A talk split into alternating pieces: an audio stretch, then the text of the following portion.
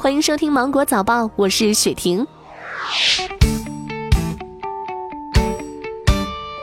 目前，取消高速公路省界收费站工程建设已进入到了收尾阶段。截至十二月十号，全国 ETC 客户累计达到一万八千五百四十五点九九万，完成发行总任务的百分之九十七点一七。交通运输部新闻发言人孙文健表示，十二月二十号前将全面完成联调联试各项工作，年底前基本具备取消全国高速公路省界收费站的条件。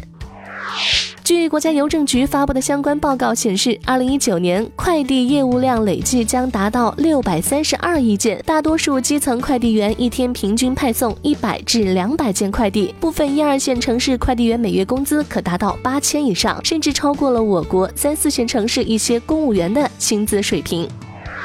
郁美净近四万盒儿童爽身粉铅含量超标。近日，天津市药品监督管理局发布关于天津郁美净集团有限公司的行政处罚决定书。郁美净生产的三批次儿童爽身粉经检验和复检，结果显示铅含量超出国家标准。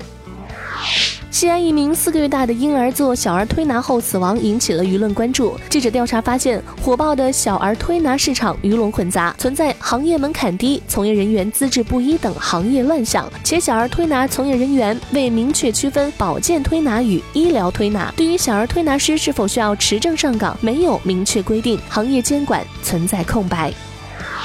浙江发布浙江省中小学生减负工作实施方案，明年一月十号起施行。针对之前引发热议的小学生晚九点、初中生晚十点不做作业的问题，减负方案指出，要建立以校长为第一责任人的工作机制，加强对作业来源、设计、布置、批改等各环节的统筹管理，不得在家长群布置作业，不得要求家长检查批改作业，不得将学生作业变成家长作业。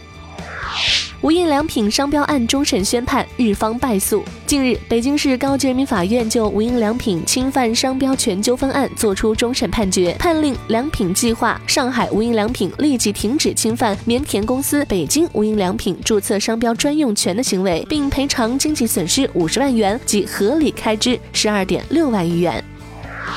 为预防和减少涉快递外卖交通事故，近日，深圳交警根据新修订的条例，开展最严禁摩限电整治，重点加强骑行摩电车辆冲红灯、走机动车道、逆行、冲禁令、违反规定载人载物、驾驶超标车、不戴头盔等违法行为治理。同时，外卖众包骑手违法四次含四次以上，由企业将骑手纳入黑名单，最高停驶两年。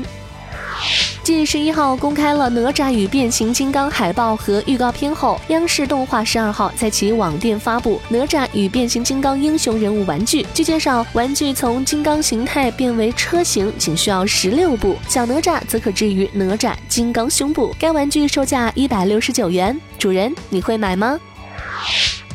当地时间十一号，德国三大电信运营商之一的西班牙电信德国公司宣布，将采用华为设备建设 5G 网络。